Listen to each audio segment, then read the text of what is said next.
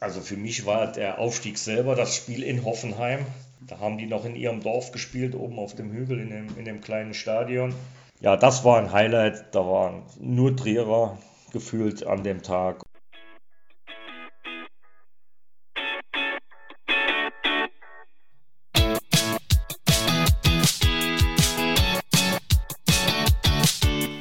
Fußballgeschichte, Fankultur, Groundhopping. Football was my first love ist deine Anlaufstelle für Fußball-Audio-Inhalte, Fußball-Podcasts und Hörbücher in der Football was my first love App.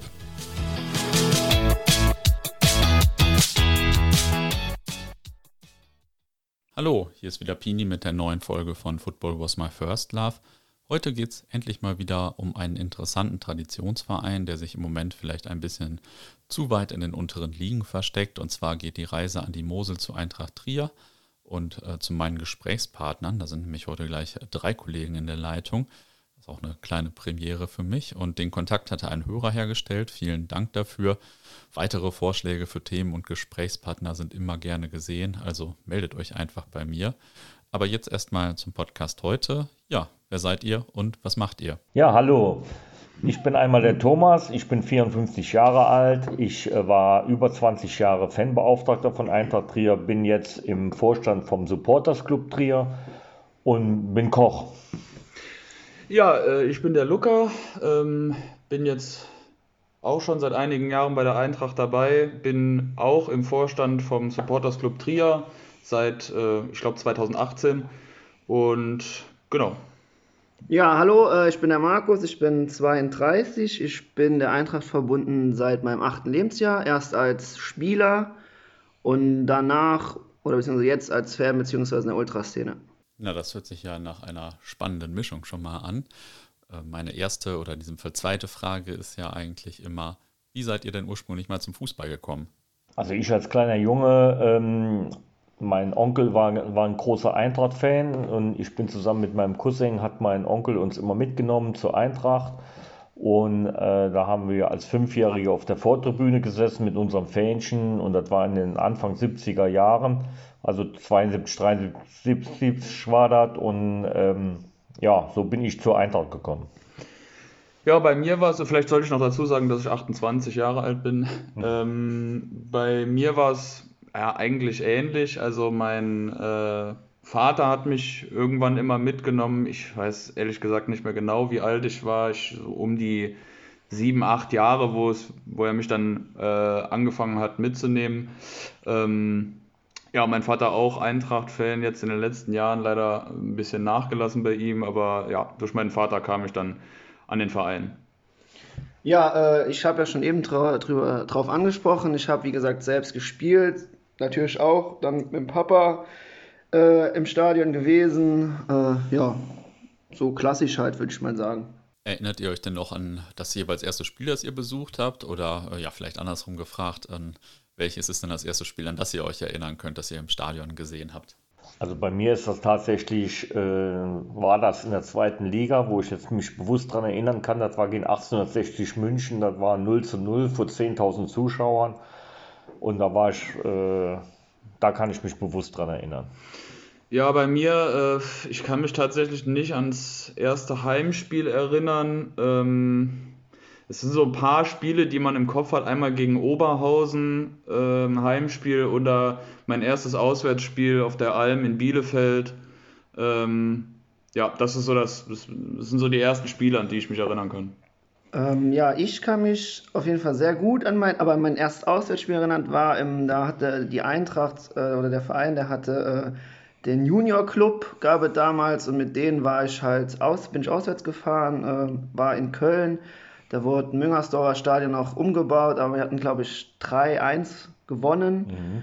Mhm. Äh, das war mein erstes Auswärtsspiel. Ein Heimspiel kann ich mich so jetzt nicht dran erinnern, aber ich war halt als damals Jugendspieler auch oft als, als Balljunge oder Einlaufkind ein, eingeteilt. Also von daher, aber welches Spiel das genau war, kann ich so jetzt nicht mehr genau sagen. Ja, 3-1 in Köln hört sich auf jeden Fall schon mal nach einem Highlight an, oder? Ja, auf jeden Fall. War auch sehr cool. Wir waren schon früher da in der Stadt, sind mit dem Zug gefahren. War so als äh, kleiner, kleiner Junge schon auf jeden Fall ein Riesenerlebnis. Ja, das glaube ich. Ich frage ja auch immer gerne noch ein bisschen nach der Karriere, äh, in Anführungsstrichen, oder nach den Aktivitäten in der Fanszene. Ihr habt da schon ein bisschen was zu gesagt, aber vielleicht äh, könnt ihr ja noch ein paar Sätze dazu sagen. Ja, wie gesagt, ich war regelmäßiger Eintracht-Gänger, auch zusammen mit meinem Bruder. Wir waren immer zusammen äh, unterwegs und haben dann Anfang der 80er Jahre unseren Fanclub gegründet, die Römer, der bis heute noch besteht. Und dann Ende der 80er Jahre wurde ich ähm, zum Fanbeauftragten von den Fans gewählt und ab diesem Zeitpunkt war ich natürlich stark involviert in die gesamten Abläufe und war auch ganz dicht mit dabei, wie wir aufgestiegen sind in die zweite Liga und so weiter. Das war schon eine ganz spannende Zeit, die jetzt vor drei, vier Jahren zu Ende gegangen ist, weil ich habe den Staffelstab an einen Jüngeren übergeben. Ja, bei mir, ähm, also ich sag mal, so Teil der richtig aktiven Fanszene ähm, wurde ich eigentlich erst äh, 2018, was jetzt gerade so die, ich sag mal auch so die Tätigkeiten angeht, wie Organisieren von Auswärtsfahrten etc. Da kommen wir ja äh, später wahrscheinlich nochmal zu. Ähm, da damals, also 2018 hat es bei mir angefangen, dass ich dann auch, ja, wie gesagt, im SCT-Vorstand dann äh, mitgewirkt habe und alles, was damit zu tun hat. SCT ist Supporters Club, oder? Äh, ja, genau, richtig. Ähm, ja, bei mir war so 2005, 2006 bin ich halt, äh, wie gesagt, ganz normal als Fan und da gab es ja auch schon den Supporters Club. Da habe ich mich dann auch relativ früh, ähm, sag ich schon, mit angeschlossen oder auch da mitgeholfen und dann einen eigenen Fanclub gegründet. Ja, und dann als dann äh, die Zusammenschluss von den ersten Ultragruppen in Trier stattgefunden hat, äh, ja, bin ich da praktisch mit reingerutscht und seitdem halt aktiv in der Fanszene. Und in den 60ern und 70ern wart ihr ja überwiegend zweitklassig, glaube ich, also sowohl in der Regionalliga Südwest als auch anschließend in der zweiten Bundesliga Süd. Gibt es da vielleicht legendäre Spiele aus der Zeit, die jeder Eintracht-Fan kennt oder die man kennen muss als Fußballfan? Ja, also es gibt natürlich das Aufstiegsspiel damals, wie wir das erste Mal in den 70er Jahren aufgestiegen sind gegen Wormatia Worms, ein 5 zu 4 hier zu Hause, das war das entscheidende Spiel. Und damit waren wir aufgestiegen. Das ist so ein legendäres Spiel, wo viele Eintracht-Fans kennen. Oh, sonst aus der Vergangenheit äh, gab natürlich viele, viele große Spiele. Äh, die Aufstiegsrunden immer wieder waren ja dabei. Ähm, aber so damals das, das erste Aufstiegsspiel zur zweiten Liga gegen Worms, das, das kennt fast jeder Eintracht-Fan, sage ich mal. Ah, okay. Bei Borussia, ich bin ja BVB-Fan, äh, bei Borussia gibt es so ein Spiel aus den 60ern gegen Benfica Lissabon, wo nachher wo es da so Umfragen gab, ob jemand bei dem Spiel war und hochgerechnet hätte die halbe, halbe Stadt da sein, da gewesen sein müssen. Und das hört sich ja nach so einem ähnlichen Spiel an bei euch, nach einem ähnlichen legendären Spiel. Ja, da können ja. wir nicht ganz mithalten mit den 250.000. Ja, aber 25.000 damals hatten wir wohl 80.000 Einwohner in Trier, ja. also das war dann auch schon eine stattliche Anzahl. Ne? Von 1981 bis 2002 habt ihr dann ja drittklassig gespielt in unterschiedlichen Ligen. Das System hat sich ja manchmal ein bisschen geändert. Ein paar Mal seid ihr aber auch knapp am Aufstieg gescheitert, oder?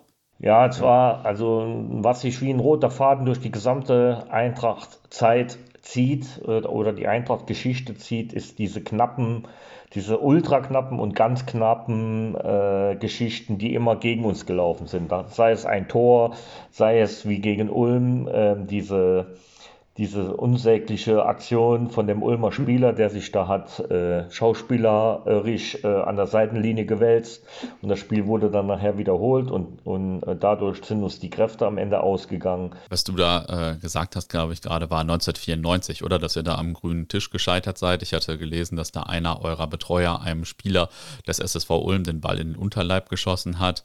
Ähm, das hört sich bei dir da gerade ein bisschen anders an. Ja, was war denn da los? Ja, also ich war live im Stadion. Äh, also das war alles halb so wild. Der Spieler ist rausgelaufen zum Ball. Der, der Ordner hat da gestanden, wollte ihm den Ball zuschießen und hat ein bisschen festgeschossen. Ja, aber nicht so fest, dass man tot umfallen muss. Und, und der Spieler, damals seinerzeit, der Spieler hieß Säuferlein. Säuferlein hat dann eine, eine schauspielerische Glanzleistung hingelegt und hat sich dann gewunden und wir haben hinter den Training, Trainerbänken gesessen damals und, der, und, und Trainer Sauter damals in Ulm hat ganz laut, geh rüber, sag's ihm, er soll liegen bleiben, wir, wir, wir legen Protest ein, legen Protest ein. So, und so ist er dann gelaufen. Das Spiel wurde dann, äh, musste wiederholt werden. Und man weiß ja, dass in so einer Aufstiegsrunde alle drei Tage ein Spiel ist. Und wir hatten natürlich dann ein Spiel mehr. Und dadurch ist uns dann hinten raus die Luft ausgegangen. Da haben wir in Frankfurt verloren, beim FSV Frankfurt und dann zu Hause gegen Kickers Emden. Und waren vorher ganz klar, wir wären aufgestiegen. Wir hätten das Spiel ja auch gewonnen schon gegen Ulm. Ähm, sind dann nachher trotzdem dann leider wieder als Zweiter gescheitert. Und FSV Frankfurt ist damals aufgestiegen und sang und klanglos das Jahr danach mit sechs oder sieben Punkten wieder abgestiegen. Als nächstes steht hier auf meiner Liste, dass ihr 1999 wieder an der Aufstiegsrunde teilgenommen habt. Und da waren Kickers Offenbach, glaube ich, die Bösen, oder? Ja, nicht Kickers Offenbach, sondern Manfred Krug.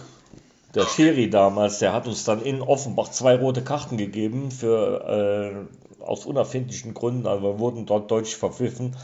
Und wir hatten da, waren da ganz klar Kurs auf ein Unentschieden und äh, haben dann leider nachher hinten raus 2-0 verloren.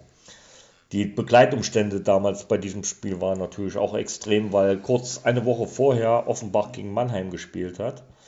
Und da gab es Riesenausschreitungen mit, mit Straßenschlachten und so weiter und so fort. Und dementsprechend war die, waren die Ordnungshüter aufgestellt an diesem Tag. Wir waren mit zehn Bussen aus Trier angereist und äh, das war Hochsicherheitstrakt damals mit Hubschraubern und so. Habe ich so noch nie erlebt. Heute sieht man das ja öfters. ja, das ist natürlich ein legendäres Spiel, ähm, das gegen Waldhof Mannheim und ja, stelle ich mir auch interessant vor, wenn man da eine Woche später spielt. Also, das kann ich mir vorstellen, dass man dann auch ein bisschen was von der Woche davor gemerkt hat. Das ist übrigens auch in etwa die Zeit, in der ich euch das erste Mal wahrgenommen habe ähm, und wahrscheinlich viele Fußballfans aus dem Ruhrgebiet auch. 1997, 98 war ja ein großes Pokaljahr für euch. Ihr seid als Pokalschreck bekannt geworden, habt erst Schalke rausgeworfen, dann den BVB, immerhin beide amtierende Europapokalsieger damals. Ja, erzählt mal ein bisschen von dem Pokaljahr. Pokaljahr hat ja angefangen. Das erste Spiel war gegen Spielvereinigung Unterhaching. Die waren damals auch äh, ein, ein, richtig guter Zweitligist. Ne? Die sind, glaube ich, ein Jahr später in die Bundesliga aufgestiegen. Ich weiß es nicht mehr so genau. Auf jeden Fall haben wir die zu Hause auch hier 2-1 geschlagen. Dann kam natürlich Schalke mit einem 1-0-Sieg. Torschütze Rudi Tömmes. Und dann kam Dortmund, da haben wir ja 2-1 gewonnen, ne, aber auch hoch verdient. Ne, und die waren ja damals Weltpokalsieger sogar. Also sind wir ja Weltpokalbesieger, Besieger. Vor St. Pauli. Vor St. Pauli, ne? Ja. Bevor die überhaupt mal was gemacht haben, haben wir die ja alle schon aus dem Pokal gehauen. So sieht's aus. Und ähm, ja, dann ging es weiter gegen Waldhof Mannheim. Das war auf Augenhöhe, haben wir 1 zu 0 zu Hause gewonnen. Und dann kam natürlich das legendäre Halbfinale gegen MSV Duisburg. Ähm, es war kein schönes Spiel. Duisburg ist relativ früh 1 in Führung gegangen, haben fünf Minuten vor Schluss haben wir einen Ausgleich geschossen. Hatten kurz danach eigentlich eine hundertprozentige zum 2-1. Nicht geklappt, dann ging es in die Verlängerung, nichts mehr passiert und dann das Elfmeterschießen, wo alle schießen mussten. Auch unser letzter Schütze war unser Torwart, der Daniel Ichtonat, der später in Mainz auch Bundesliga gespielt hat, der jetzt Torwarttrainer in Sandhausen ist. Ähm, und der hat sich von dem Gill damals, dem hässlichen Torwart von Duisburg, Gill, der hat so Klubschaugen gehabt, der war so, ne? Und der, und der hat ihn ein bisschen abgekocht in diesem Elfmeterschießen und ähm, er hat ihn leider im letzten Elfer verschossen, da haben wir es nicht gepackt. War natürlich schade, in dem Finale hätte man gegen Bayern gespielt und hätten dann noch Europapokal gespielt das Jahr drauf, ne? Und Duisburg ist dann in der ersten Runde gegen Genk oder Gent ein von beiden mit 5 zu 0 rausgeflogen, das wäre uns damals so nie passiert. Ja, da bin ich mir sicher, dass euch das nicht passiert wäre. Aber das war bestimmt ein überragendes Jahr so in der Stadt, oder? Da war doch bestimmt äh, die Hölle los immer, oder? Das, äh, das Halbfinale sollte ja dann damals in Kaiserslautern stattfinden, weil wir in Trier kein Flutlicht hatten. Und äh, das ging ja gar nicht. Da konnten wir, wir, wir fahren nicht nach Lautern und machen da ein Spiel ne, in, in, in so einem hässlichen Stadion. äh, äh, also haben wir in der Stadt wurde gesammelt, gemacht und getan und haben was innerhalb kürzester Zeit hinbekommen, dass wir Flutlicht äh, ins Moselstadion gebaut haben, was heute noch top funktioniert. Und ähm, da so kam, kam die Stadt Trier zum, zum Flutlicht.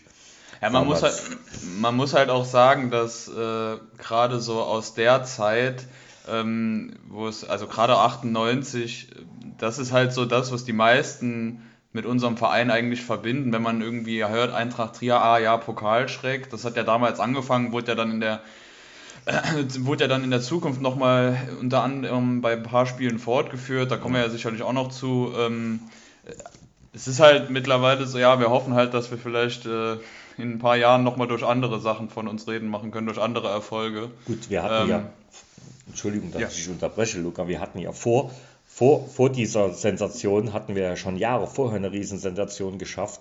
Bei Bayer Oerdingen, den damaligen Pokalsieger. Ja.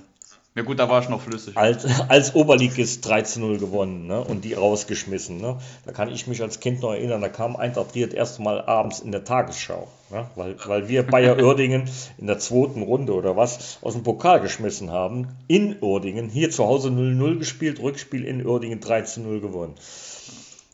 Also, das war ja noch vorher.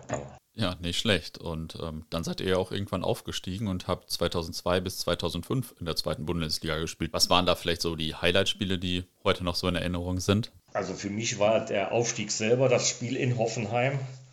Da haben die noch in ihrem Dorf gespielt, oben auf dem Hügel in dem, in dem kleinen Stadion. Und die spielen jetzt jahrelang Bundesliga und wir kicken Oberliga. Ne? Da war Hansi Flick übrigens Trainer zu der Zeit in Hoffenheim, wie wir da, wie wir da gewonnen haben.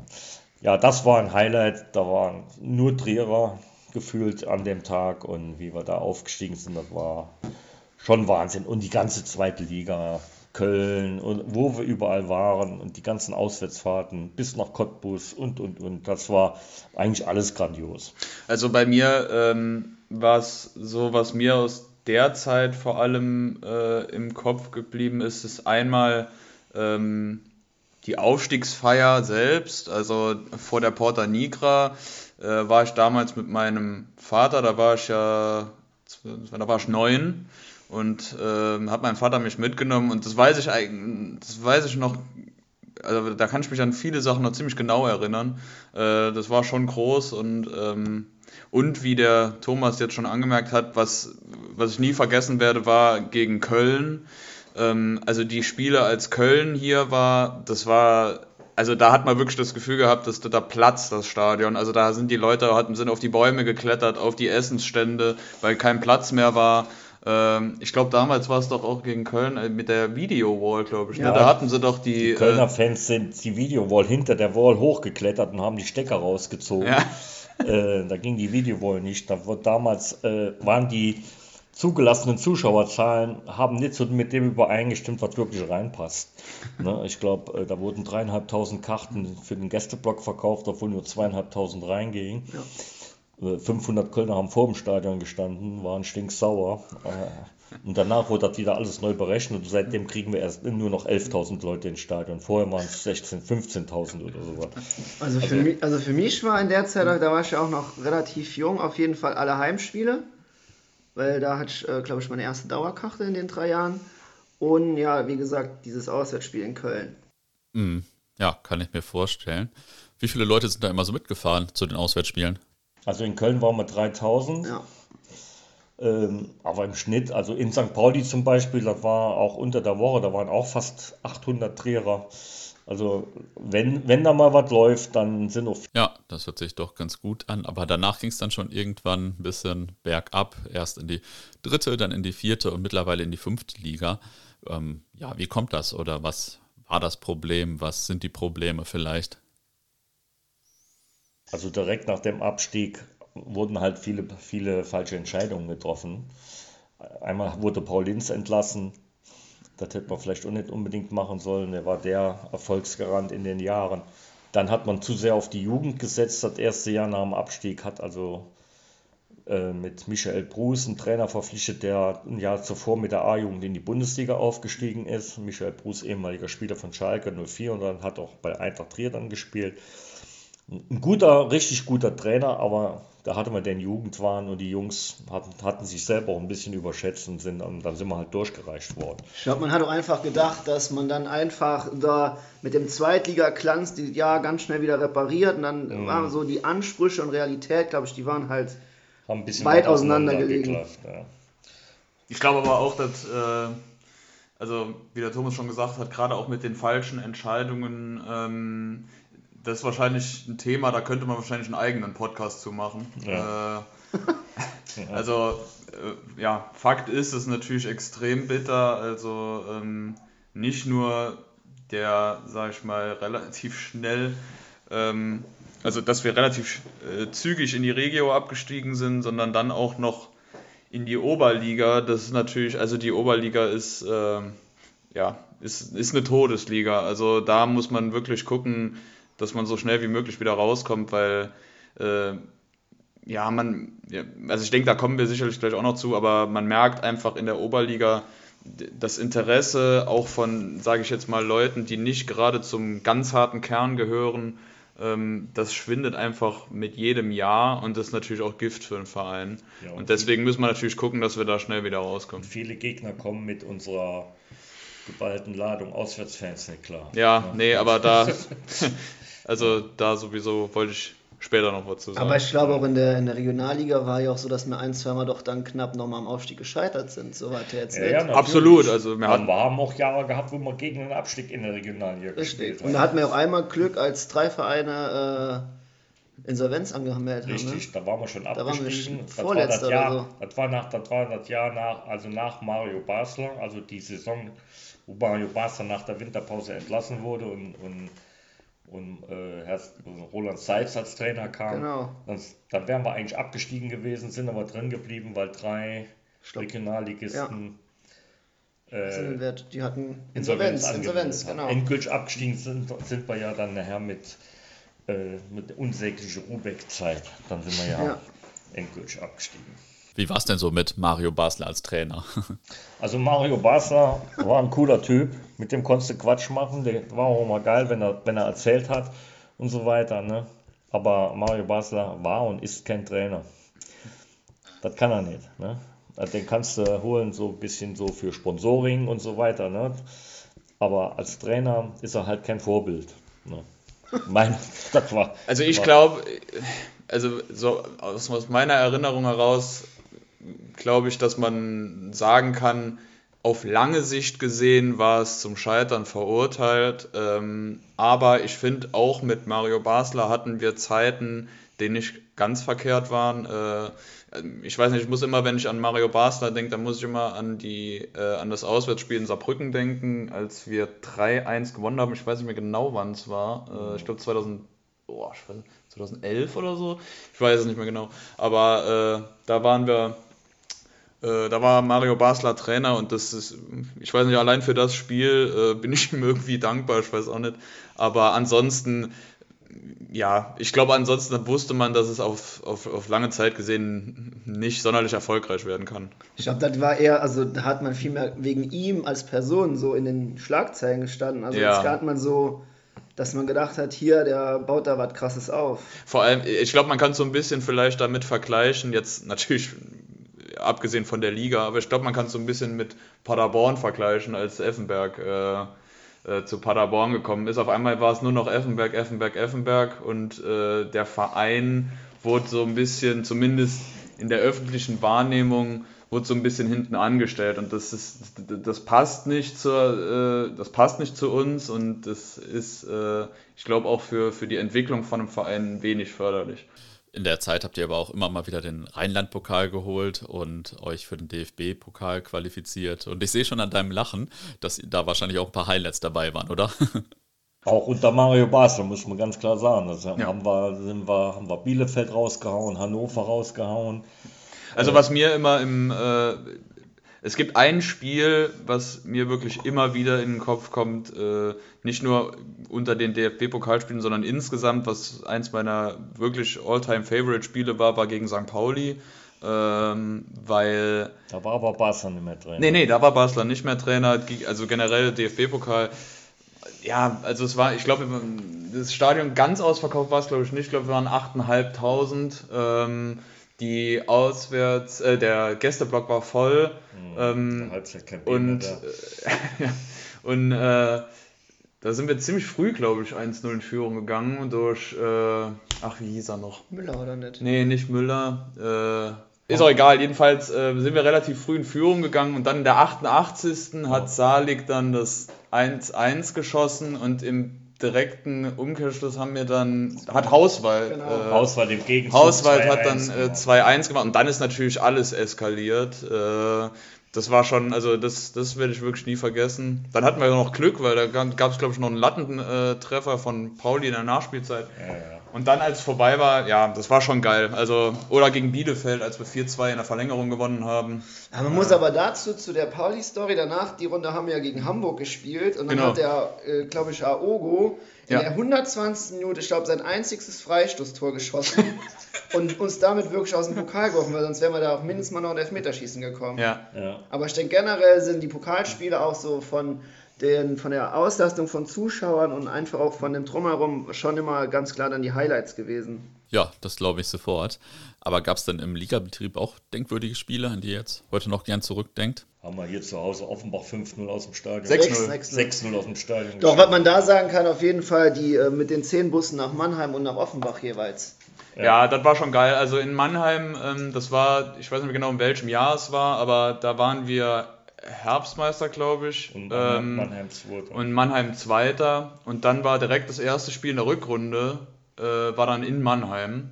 Ich glaube, so war es. Mhm. Und ähm, genau, ich glaube, da waren fast 1000 Leute in, in Mannheim und das war schon, das war schon eine geile Auswärtsfahrt, auch wenn das Spiel für uns eigentlich, also es war ein grauenhaftes Spiel. Wir haben 2-0 verloren, äh, hatten auch überhaupt nichts zu melden da sportlich an dem Tag. Aber ähm, so die Fahrt an sich, die war schon groß.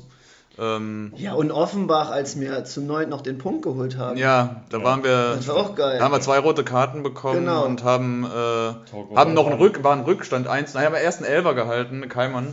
Ja. Und dann, äh, und dann haben wir doch kurz vor Schluss mit Torgo, ja. Und dann haben wir doch noch im, äh, im, haben wir noch saulang die Mannschaft gefeiert nach genau. dem Spiel. Das war schon geil. Nee, das war schon. Es, gibt so, es gab natürlich schon ein paar Spiele. Das sind auch, halt Spiele in richtigen Stadien, die wir jetzt genau. in der Oberliga einfach nicht mehr haben. Ne? Deswegen das, trauern wir da so. Und das ne? ist halt auch Auf das Ding. Plätzen, das ist grausam. Das ist halt auch das Ding ähm, jetzt in der Oberliga. Es gibt eigentlich seit Jahren kein Spiel mehr, wo man wirklich sagen kann, ähm, das ist jetzt, das ist, bleibt uns für immer im Gedächtnis. Es gibt natürlich so ein paar, wo es sportlich halt extrem knapp und emotional war, aber gerade so, ähm, was so die Stimmung angeht, was es eigentlich das meiste auch ausmacht, gerade so mit den gegnerischen Fans, gibt es ja kaum noch bei uns. Wir spielen gegen, äh, wo es mal gegnerische Fans äh, geben kann, ist dann gegen TuS Koblenz oder äh, Wormatia Worms, aber auch da ist es einfach auch durch dieses Oberliga-Flair geht halt auch extrem viel verloren. Wie sind denn eigentlich so eure Zuschauerzahlen im Schnitt, also jetzt vielleicht vor Corona? Ja, also man muss sagen, vor Corona kann man da jetzt eigentlich gar nicht unbedingt sagen, weil da hat sich eigentlich gar nicht so viel geändert. Also die ähm, jetzt zum Beispiel 2021 hatten wir, ähm, äh, Entschuldigung, 1920 hatten wir einen Schnitt von 1200 ungefähr. Ähm, dann kam ja das erste Corona, die erste Corona-Saison, da ist es natürlich runtergegangen, weil auch meistens nur 500 Zuschauer erlaubt waren. Ich glaube, zugelassen, ja. Zugelassen, nur, ja. Sitzplätze. Nur, Sitzplätze. nur Sitzplätze. Und ähm, aber jetzt in der aktuellen Saison haben wir einen Schnitt von 1088. Also ja, es hat sich äh, nicht sehr viel geändert. Es ist natürlich äh, schade, dass das auf, sag ich mal, so einem niedrigen Niveau ist. Klar, für Oberliga-Verhältnisse immer noch äh, Spitze, aber ja, das ist natürlich nicht unser Anspruch. Ja. Also wir wollen natürlich gucken, dass wir da so schnell wie möglich rauskommen und dann dementsprechend auch wieder mehr Leute fürs Stadion gewinnen können. Mhm. Wie hat Corona äh, euch denn als Verein sonst so getroffen? Hat ja, ja, oder haben ja viele Vereine so ihre eigene Leidensgeschichte, sage ich mal.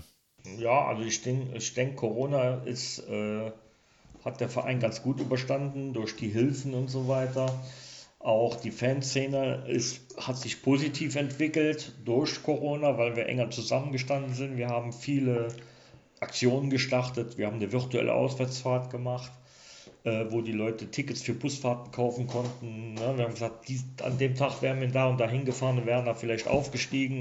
Ihr könnt da Tickets kaufen, ihr könnt Fanartikel kaufen und so weiter. Da haben wir insgesamt 7000 Euro gesammelt für den Verein. Äh, solche Dinge und da, da ist auch die, die Fanszene entstanden, unser Logo Fanszene Trier, wo wir nochmal stärker zusammengerückt sind, Ultras, Normalos, äh, alte, junge, Ne? Da haben wir uns wieder stärker zusammengefasst und wir verstehen uns besser denn je. Ne? Weil früher hast du immer, wir Älteren verstehen ja nicht immer die Ultras. Ne? Diese, dieses, äh, wie ihr tickt und wie ihr äh, Fußball lebt, das ist ja was ganz anderes, wie, wie, wie wir alten Fans das machen. Aber allein durch Corona, muss man sagen, sind wir enger zusammengewachsen und sind auch jetzt Kumpels geworden. Ja, ich denke auch, also für den, gerade für den harten Kern, ähm, also für den harten Fankern, ähm, war Corona eigentlich sogar positiv, weil, wie der Thomas schon angesprochen hat, gerade der ist wirklich enger zusammengewachsen. Trotzdem muss man natürlich sagen, dass ähm, durch dass, dass, auch, dass auch unseren Verein das natürlich getroffen hat, auch wenn die meisten Sponsoren da an Bord geblieben sind und äh, soweit ich weiß, kaum Rückzahlungen gefordert haben, äh, was natürlich, also ganz, was natürlich riesig ist, also für, für uns ganz wichtig. Ähm, aber trotzdem ist natürlich auch für uns da, für unseren Verein ähm, Corona einfach Gift, gerade auch wenn man jetzt wie letztes Jahr, wenn es dann heißt, die Saison muss abgebrochen werden und was ja, gerade wenn man da drauf gehen muss, also dann, wir wären ja wahrscheinlich letztes Jahr aufgestiegen. Ja, also, also wir waren ja schon scheiße. Wir ja, natürlich. Ja auch, wir waren ja auch eigentlich qualifiziert. Unser ja. Fußballverband hat uns als Aufsteiger gemeldet nach der abgebrochenen Saison. Aber die Region, der Regionalliga-Verband hat uns einfach abgelehnt, hat ja. das weg abgeschmettert. Ja, soweit ich, also alles ein Geschmäckle. Das, ja. das Ganze ist also alles glaub, nicht sauber gelaufen. Also soweit, ja. Finanziell war es ganz okay, aber ich glaube halt sportlich war es halt scheiße in dem Absolut. zurückliegenden Jahr. Absolut. So gesehen. Also man muss halt, ja, also ich, soweit, so wie ich es soweit ich weiß, ich bin mir jetzt nicht ganz sicher, ich will jetzt nichts Falsches erzählen, aber war es ja, meine ich, so, dass äh, Verband Hessen dann irgendwann seine Stimme geändert hat. Also die waren eigentlich ursprünglich dafür, dass es Aufstieger gibt, haben sich aber dann doch dagegen entschieden, aber jetzt allerdings ohne Gewehr, ich will jetzt da nichts äh, Falsches sagen. Aber ja, ist alles, ja, es ist halt so ein bisschen als Eintracht-Fan, es ist halt alles so ein bisschen typisch, ne? Dann kommt immer, dann kommt dann noch so ein, so ein Scheiß dazu und äh, aber nichtsdestotrotz, man will ja auch nicht äh, hier äh, nur rumjammern. Ähm, ich bin da schon von überzeugt, dass wir den Aufstieg schaffen werden. Ähm, allerdings, ja, ja, es ist also jedes Jahr in der Oberliga tut halt weh. Ja, extrem. Ist Trier denn eigentlich eine Fußballstadt? Ähm, ich würde sagen, nee. Ja, ja, so richtig nein, nicht. Wenn, wenn dann wirklich mal was abgeht, da sind sie auch alle da und dann waren sie auch immer alle da. Äh, wann erzählen sie dann? Ne? Also. Äh, Aber generell also, muss man auch sagen, wir sind einfach ist, so für uns. Ja, das ist schwierig, ja. weil auch, was wir angesprochen haben, durch die Geschichte von Eintracht Trier immer knapp gescheitert, immer unglücklich gescheitert, immer äh, äh, äh, schlechte Entscheidungen getroffen worden, sind natürlich viele Leute äh, auch enttäuscht vom Verein, nach wie vor noch. Ne? Ja. Und, und, und bleiben erstmal der Sache fern und sind skeptisch. Aber wenn, wenn dann wieder was geht, auch die Region, Regionalliga wird denn nicht der Halsbringer sein, wenn wir aufsteigen sollten. Ja, aber Nein, äh, ähm, eigentlich müsse man in die dritte Liga, damit da halbwegs was geht.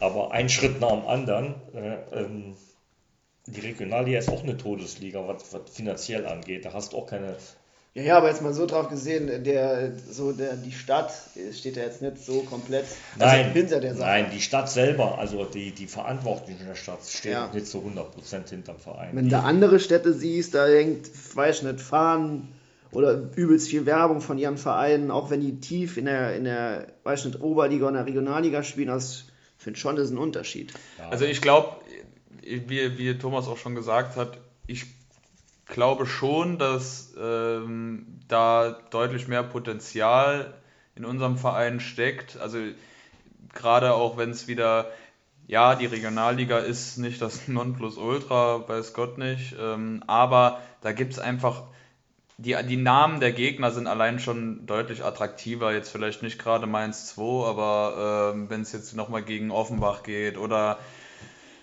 keine Ahnung, gegen Ulm, wobei die ja eventuell aufsteigen. Ähm, das sind einfach andere Namen, das zieht nochmal mehr, ja. da ist nochmal ein bisschen was los und Alleine ich glaube schon, dass, das, dass, dass das Potenzial quasi in, also sozusagen in der Stadt steckt, dass da auch ähm, mehr wieder mehr geht. Ja. Ähm, ja, aber dafür muss halt auch eben der sportliche Erfolg her, weil sonst erreicht man eben niemand Neues, sonst erreichst du nur die, die sowieso schon da sind. Ja. Gibt es in Trier denn mehr Eintracht-Fans oder mehr äh, Bayern-München-Fans, sage ich mal? Kann man das überhaupt so sagen? Denn äh, viele von euch haben ja wahrscheinlich auch noch einen zweiten Verein in der Bundesliga oder so, oder? Also für mich gibt nur ein Verein, das ist die Eintracht. Ähm, wir sind natürlich der Region natürlich hier auch Kaiserslautern verseucht. Ne? ja ich würde aber auch sagen, so das, das ist äh, von den Alten so, also jetzt äh, Köln und Gladbach auch, oder? Köln, Gladbach, Ja, HSV, Gladbach ist relativ überall viele noch, aber Köln Bayern auch. ist hier nicht so, Nee, wird schon ich nicht so jetzt nicht äh, sagen, ja, verbreitet genau. in der Region. Ja. Wer waren denn eigentlich so die größten Spieler, die mal bei euch in Trier gespielt haben? Tja, also jeder hat ja so seine Lieblingsspieler, sag ich mal. Äh, ja, also Lieblingsspieler von mir auf jeden Fall Draguscha, äh, beziehungsweise Rakanel auch. Also es gibt halt so ein paar, ja, so bekannte Spieler, weiß nicht, Harry Koch, äh, wie gibt's Robin noch? Koch, sein Sohn, Ja, jetzt jüngere Geschichte, Nationalspieler. Ähm, Also ich muss ganz klar sagen, bei mir da Nationalspieler würde ich sagen, Nat Sprahm, der wurde mit Tunesien Afrikameister. Also was Größeres, glaube ich, hatten wir jetzt als Spieler nicht im Verein. das stimmt, ja. Ja. Und der hat für, ich glaube, der hat, als der Nationalspieler wurde, hat er noch in Trier zweite Liga gespielt. Der war bei uns Genau. Spieler. Genau. Ja, auch ein, praktisch ein ja, Afrikameister. auch ein, auch ein, hat zwei Tore geschossen bei der Afrikameisterschaft. Genau, Ja. Natsch. ja, auch ein Riesentyp, also den habe ich, äh, hab ich auch verehrt. Ja, Mil- Milorad Pekovic, jahrelang in Mainz, zweite, äh, erste Liga gespielt. Kenneth Kronholm war ja auch Torwart bei uns, hat dann irgendwann, ähm, hat bei lange bei Kiel, glaube ich, ich weiß nicht genau wie lang, aber hat dann bei Holstein Kiel, Werner Vollag, auch Tor ein Tormann aus der 70er Jahren, der mit Uerdingen den DFB-Pokal gewonnen hat und im Perspektivteam Nationalmannschaft gespielt hat. Rudi Tömmes habe ich eben schon genannt, der die ganzen äh, Pokalheld. der, der, der den Ruhrpott abgeschossen hat, der auch in der äh, Ruhmeshalle erwähnt wird vom DFB-Pokal in, äh, weiß nicht, wo das Museum ist, in Frankfurt, sind, glaube ich, stehen, glaube ich, seine Schuhe. Ja, Ja, jetzt aktuell, dann würde ich sagen, aus Köln, der Thiel, Thielmann, Thielmann. Thielmann ist auch aus der Eintracht-Jugend, der jetzt in Köln immer wieder spielt. Und der ist nicht bei Bayern auch noch ein, Markus Anfang hat auch bei uns gespielt. der Tormann, der junge Kerl. Der ist jetzt bei Bayern in Genau. der, in der A-Jugend, der hat jetzt einen Vertrag über drei Jahre Ja. gekriegt. Ja. Wie groß ist denn so eure Fanszene eigentlich? Also, was auch immer jetzt Fanszene heißt. Ich sag mal, wie groß ist der Heimblock? Wie viele Auswärtsfahrer gibt es? Oder wie viele Fanclubs? Auswärtsfahrer würde ich jetzt sagen, im grob 100 bis 150 bis 200, ja.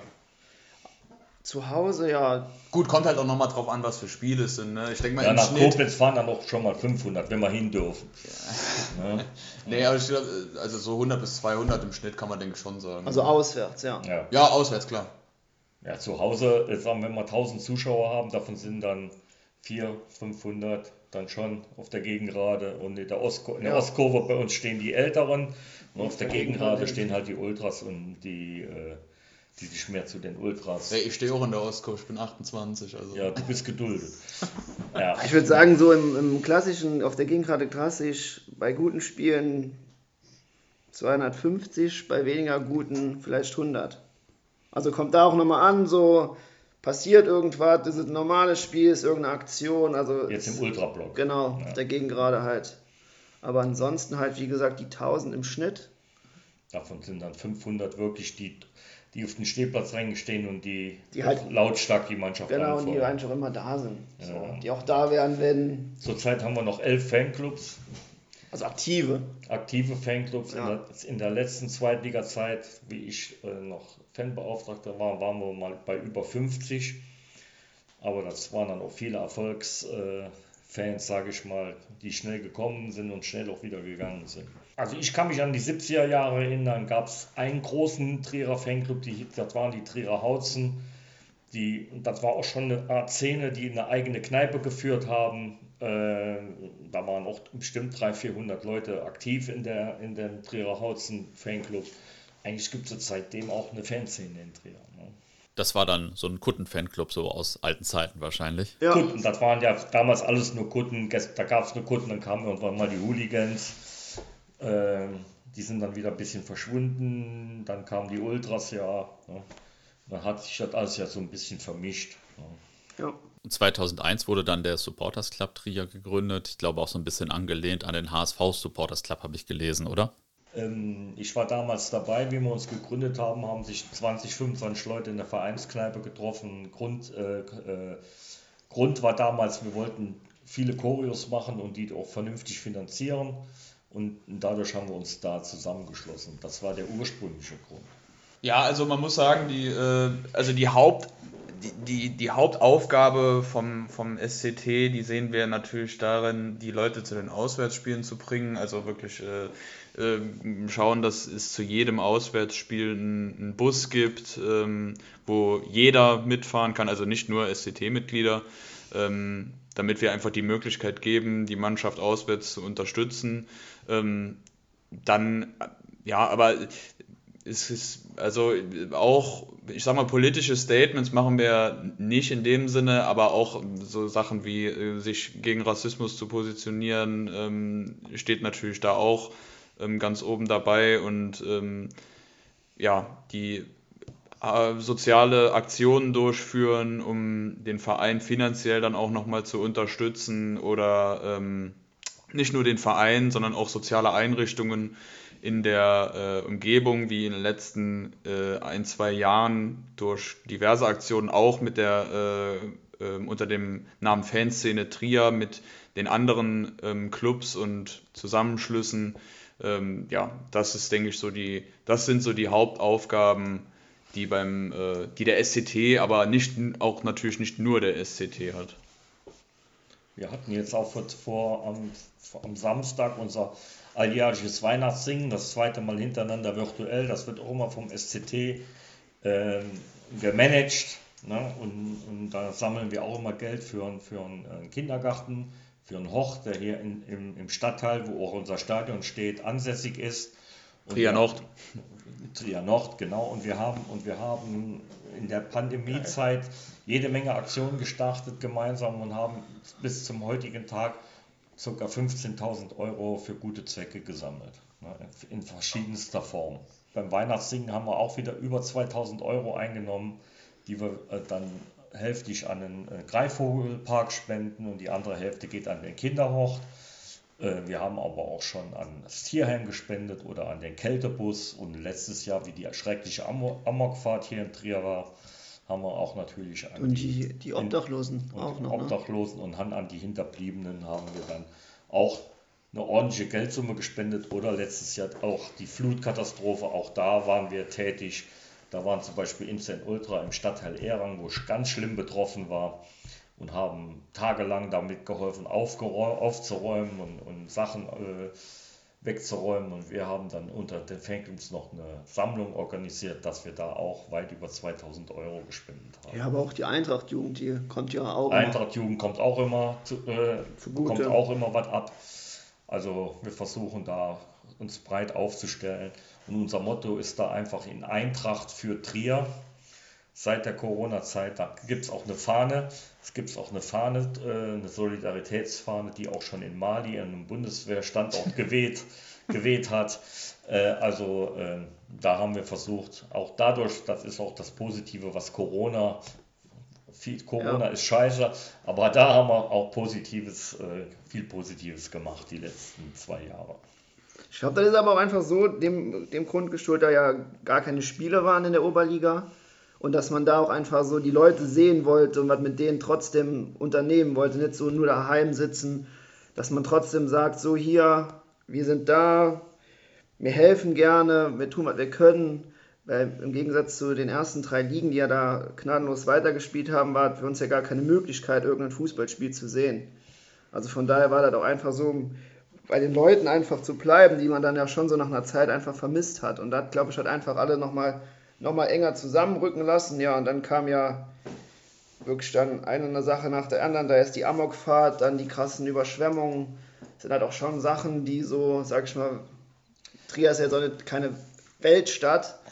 Dann sieht da, wenn du davon betroffen wirst, dann ist halt schon, ja, krass einfach. Ja. Was man vielleicht auch noch sagen kann, ist, ähm, dass ähm, der SCT unter anderem, das betrifft aber natürlich alle, die äh, im Umfeld, also alle im Umfeld von, von der Eintracht, ähm, dass, man, dass man versucht, auch immer gewisse Projekte voran, äh, voranzubringen. Unter anderem sei da das nicht existente Vereinsheim genannt, äh, was die Fans schon seit vielen Jahren fordern. Und ähm, ja, es ist äh, traurig, aber man muss halt einfach sagen, dass, also wir sind wahrscheinlich der einzige Verein in äh, Fußball Deutschland, in der, in weiß ich nicht, in den, äh, in den Top 5, 6, 7 Ligen, die kein Vereinsheim haben. Jeder ähm, A-Ligist hat ein Vereinsheim. Jeder Eifel-Club ja. hat äh, ein Vereinsheim, wo sich die Leute an Spieltagen treffen können und, weiß ich nicht, ein Bier, ein Kaffee, was auch immer trinken, um sich äh, austauschen zu können. Einfach eine Anlaufstelle. Ähm, das ist ein leidiges Thema bei uns, das, ähm, ja, also es ist einfach extrem, es ist einfach traurig, dass wir das bisher, dass uns das bisher, sag ich mal, nicht vergönnt war. Äh, trotzdem bleiben wir dann natürlich dran, mhm. bis wir es dann irgendwann auch bekommen, auch wenn das vielleicht äh, noch ja, paar Jahre, dauern. paar Jahre dauern könnte. Aber das ist einfach was, das, das, das kann nicht sein, dass wir als Verein, der ja doch noch eine äh, relativ große Fanszene für Oberliga-Verhältnisse hat, äh, ja, dass wir das nicht bekommen. Ja. Hat auch was ein bisschen mit der Stadt zu tun. Verhältnis Verein zur Stadt, das ist alles immer ein bisschen schwierig. Und halt, es wird dann viel immer auf, auf Aufkleber geschoben, die in der Stadt geklebt werden oder, oder äh, es passieren ja auch nicht nur schöne Dinge rund um die Eintracht-Fanszene, passieren ja, auch, passieren ja auch manchmal Sachen, die dann auch bundesweit in den Zeitungen stehen, die nicht so prickelnd sind, aber darauf wird sich dann immer fokussiert. Ja, in Trier gibt es auch eine Ultraszene, die in diesem fanarmen Jahr, sage ich mal, etwas durch die Medien ging. Seit wann gibt es denn überhaupt in Trier eine Ultraszene? Ähm, boah, ich würde sagen so 2004, Anfang 2004, also war halt vor Instant Ultra, gab es die ähm, Boys Mosella und die Moselbrigade, die waren 2004, 2005 gegründet und da hat sich dann halt 2008 im Sommer, 3.7., hat sich dann halt Instant Ultra so aus diesen zwei Gruppen plus Umfeld zusammengeschlossen, um einfach nochmal gebündelt an die Sache ranzugehen. Ja, und seitdem gibt es halt Insane Ultra, beziehungsweise die Ultraszene, würde ich sagen, Anfang 2004. Ja, und sieht doch auch gar nicht so klein aus auf der Internetseite. Man kann das als Externer ja nicht so einschätzen, aber ich war da schon äh, eher überrascht, wie viel da los ist. Für Oberliga-Verhältnis, denke ich, sind wir da schon relativ gut aufgestellt. Jetzt nicht nur in der Ultraszene, sondern in der Fanszene auch. Ich denke, das passt. Ja, aber ist auf jeden Fall sehr respektabel in der Liga. Also großen Respekt meinerseits. Was waren denn so die äh, Highlights die oder die Höhe- und Tiefpunkte der Ultraszene in Trier? Also die Choreos für mich persönlich, also ich kann es ja nur für mich sprechen, aber ist ganz klar, also alle Pokal, also alle Pokalspiele waren natürlich Highlights in der Zeit, wenn wir jetzt so seit 2008 haben wir ja praktisch immer nur Fürth, beziehungsweise jetzt mittlerweile fünfklassig gespielt.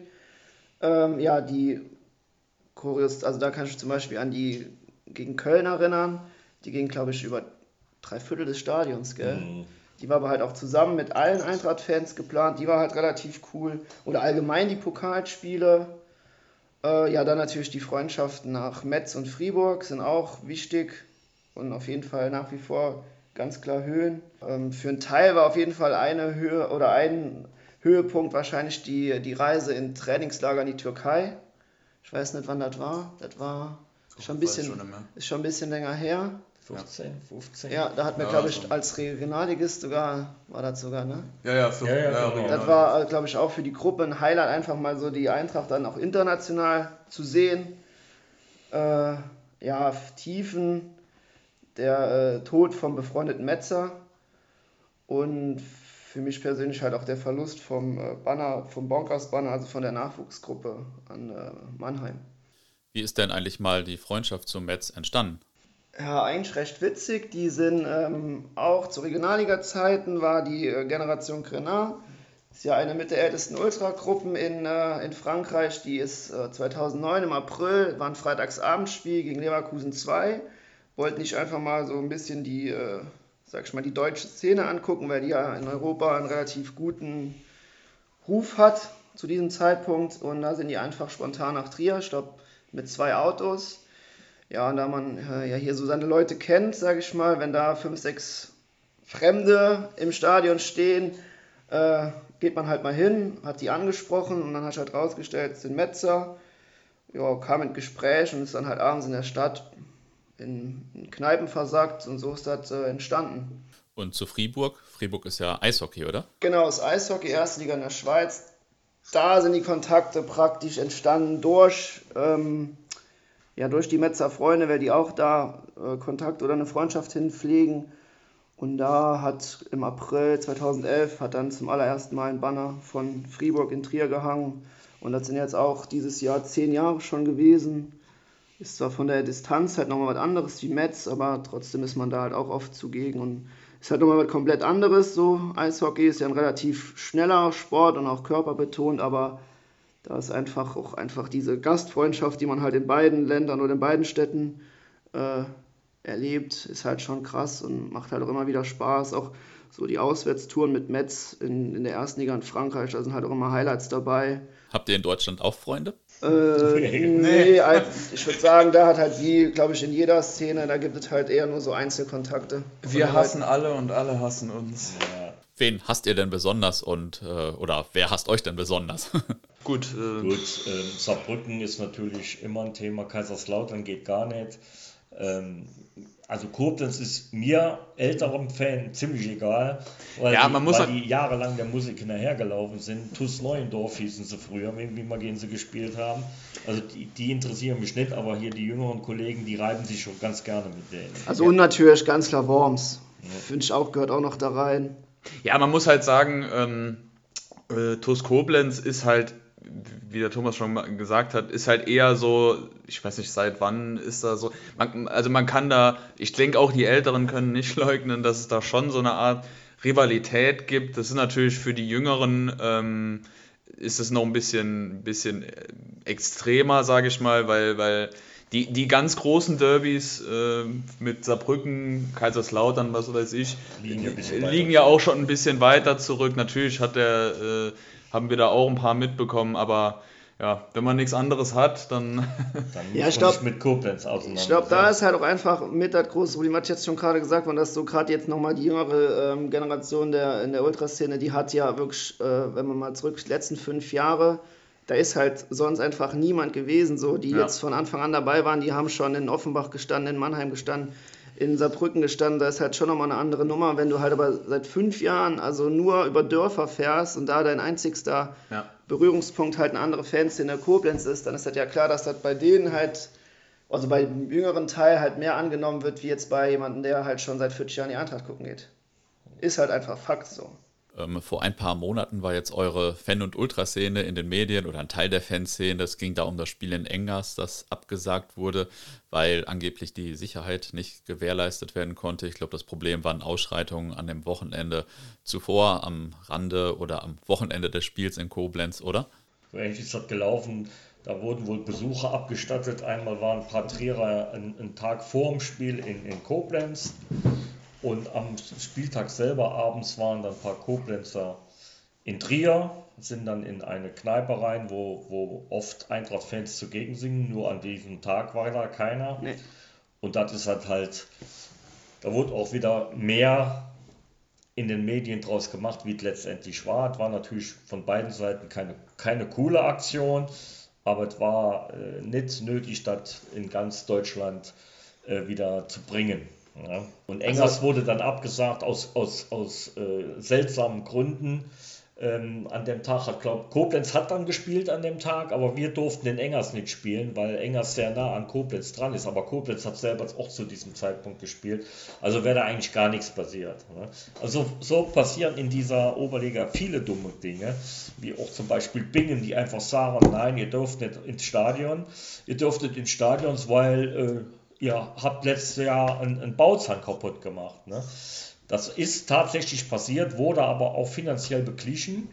Äh, war aber jetzt auch nichts Schlimmes, äh, so ein Bauzaun. Äh, ja, das Ding äh, mit Bingen, da muss man halt sagen, also Bingen sah sich ja nicht imstande, der Verein Hassia Bingen sah sich nicht imstande, die Sicherheit garantieren zu können, beziehungsweise für Sicherheit sorgen zu können ähm, und war, unter anderem auch abgeneigt dafür, einen externen Ordnerdienst ähm, zu arrangieren. Und dann da muss man halt ganz ehrlich sagen, also wenn es jetzt schon so weit ist, dass die Vereine selber entscheiden können, wen sie reinlassen, wen sie nicht reinlassen, ähm, noch nicht mal irgendwelche finanziellen, äh, ja, also noch nicht mal Geld dafür in die Hand nehmen, um die Leute reinlassen zu können, die ja auch Geld da lassen. Also dann muss man sich halt fragen, ja, dann sollten sie vielleicht den Verein auflösen, beziehungsweise, ja, der Verband macht ja dann da, äh, schreckt ja auch nicht davor zurück, da, da, mit, da mitzumachen. Da fragt man sich halt, also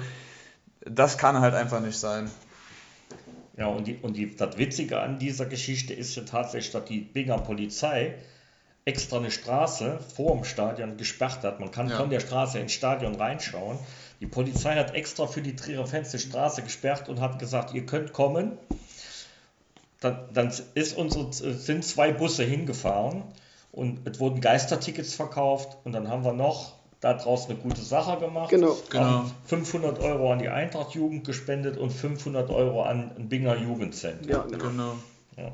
ja, es ist halt einfach, es ist ironisch, also da wird eine Straße gesperrt für uns, wir stehen da, gucken das Spiel und obwohl wir eigentlich hätten einfach im Stadion stehen können. Also es ist halt, das kannst du keinem erzählen, aber ja, ja, aber Lächerlichkeit nicht zu überbieten. Wurde ja dann mit Koblenz äh, genauso Ja, gemacht. genau, das muss man ja auch sagen. Die Koblenzer durften dann gar nicht hinfahren. Ja, doch, aber es waren, doch, doch, doch, doch, die Koblenzer waren da. Gab aber Stress. Äh, die waren auch im Stadion. Ja, ich glaube, ein paar waren auch im Stadion. Wie auch immer, ob äh, Koblenz, ob wir, äh, ich meine, es kann nicht sein, dass man da die Fans ausschließt, aber ja. Also die Gegebenheiten in Bingen sind jetzt auch nicht so wie auf jedem äh, wie in einem Bumssportplatz. Die haben ein halbwegs vernünftiges Stadion. Es ist nicht so wie, was weiß ich, wenn wir jetzt in Gonsenheim spielen oder so. Ähm, also von daher, das kann niemand verstehen, äh, wird niemand verstehen können und ja. Wurde aber geduldet vom Verband und das ist das Allerschlimmste an der Sache. Ja, da gibt ja noch mehr Sachen. Also der Verband macht da so ein bisschen, weil er will einfach, habe ich so den Eindruck.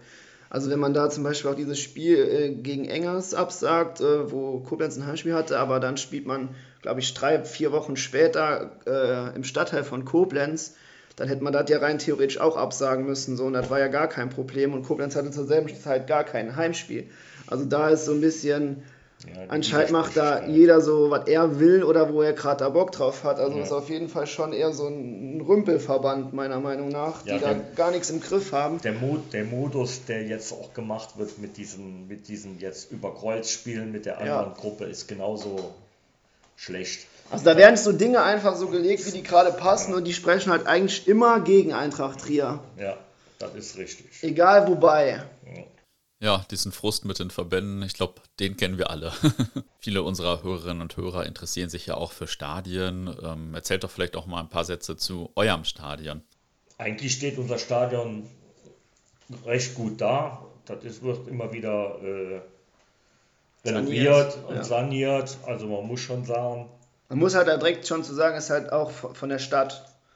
Also wir ein haben städtisches genau ein städtisches genau. Stadion. Ist halt mit Tatanbahn. Ähm Aber man ist trotzdem recht nah dran. Wir haben eine überdachte Gegengerade. Wir haben 2100 Sitzplätze. Eine VIP-Lounge. Eine VIP-Lounge haben wir auch hinter der Tribüne, ganz wichtig. Das war früher unser damals, damals unser Vereinsheim, das ja. haben sie dann zur VIP-Lounge gemacht. Da wurden wir dann mal rausgekickt. Ja, für ja, die Schönen und, und Reichen. Äh, ja, aber so im Großen und Ganzen haben wir schon, also ich finde unser Stadion geil, das hat richtig Charme, so ja. ein bisschen englischen Charme, finde ich, mit diesem roten Backsteinhaus ja. und äh, und es gehen insgesamt 10.000 Zuschauer rein. Das ist halt ein Stadion, so, ich sag mal so, Oldschool, für, für, für, für, für Romantiker. Ne? Ja. Das ist halt, ähm, ja, also. Also wir lieben es. Also, äh, An manchen Stellen bröckelt halt auch schon der Putz, aber das macht es ja aus. Aktuell aber muss man sagen, hat die Stadt da auch wieder einen neuen Zaun hingebaut. Der ist natürlich, der hat so ein bisschen äh, Charme weggenommen. Genau, auf jeden Fall Charme weggenommen. Da ist nämlich jetzt so ein richtiger Kackzaun. Vorher, der war auf jeden Fall also der hat einfach, der war einfach schon immer da und er hat einfach besser gepasst. Und ansonsten finde ich halt noch die Flutlichtmasten relativ cool, weil die halt auch rausragen. Ja, und ist halt im, im, im Stadtteil praktisch eingebunden, was ja bei den neueren Stadien in den ersten Ligen ja auch gar nicht mehr so gegeben ist. Die sind ja meistens weiter draußen. Also ist halt noch, ja, oldschool. Ein richtig genau. schönes, kleines, schnuckliges Stadion. Dann komme ich mal zu meiner Standardabschlussfrage. Und zwar erzählen zum Abschluss meine Gesprächspartner immer eine interessante oder amüsante Anekdote. Und ihr habt ja bestimmt auch schon welche mit Eintracht Trier erlebt. Ja, viele, viele. Aber wenn man so gefragt wird, ist das immer, hat man nicht direkt so einer im Petto. Nee, ähm, schwierig. Ja, vor allem ist die Frage, was man jetzt hier erzählen darf und was nicht. Ne? Also. ja, also ich, äh, mich, mir ins Gehirn gebrannt hat und hat uns, hat mich der damalige Abstieg in der, äh, aus der zweiten Liga in Saarbrücken, haben wir 1 zu 1 gespielt und seitdem kann ich dieses Star Wars Thema, dieses Filmmusik nicht mehr hören, weil die ist nach dem Spiel permanent gelaufen. Und ich habe immer noch auf diese Videowall geschaut, ne, weil im, im äh, das Parallelspiel 60, 60, München gegen Aalen. Ja. Aalen hat in, diesem, in dieser ganzen Saison kein Auswärtsspiel gewonnen. Äh, 60 München kein Heimspiel verloren.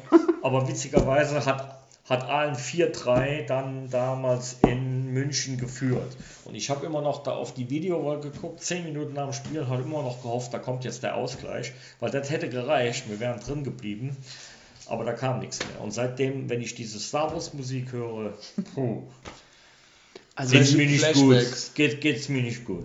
Also mir ist auf jeden Fall in Erinnerung geblieben, in der jüngeren Vergangenheit, äh, Vergangenheit ähm, auswärts Essen, letztes Spiel ähm, Hafenstraße, ähm. Essen, das Stadion verabschiedet, übelst krass mit Pyro und hin und her und mir da, ich weiß nicht, wie viele Leute wir waren, ich glaube 100, 200, ja. schätze 200 Leute, es ist unter der Woche, Mittwochabend gewesen, mir ähm, mit einem vollen Bus hin äh, und da einfach 4-0 gewonnen und wirklich, also ich glaube, der Tag danach war irgendein Feiertag in Deutschland, ich weiß nicht mehr welcher, also auf der Rückfahrt, da haben wir einfach uns komplett zerlegt, das war so, so mit Eintracht, so jetzt in der jüngeren Vergangenheit eins der geilsten Spiele, alleine dieses Stadion da an der Hafen, Hafenstraße, ne? yeah, yeah. ist ja auch schon geil gewesen und die verabschiedet da und mir gewinnt da einfach eiskalt 4-0. Geil.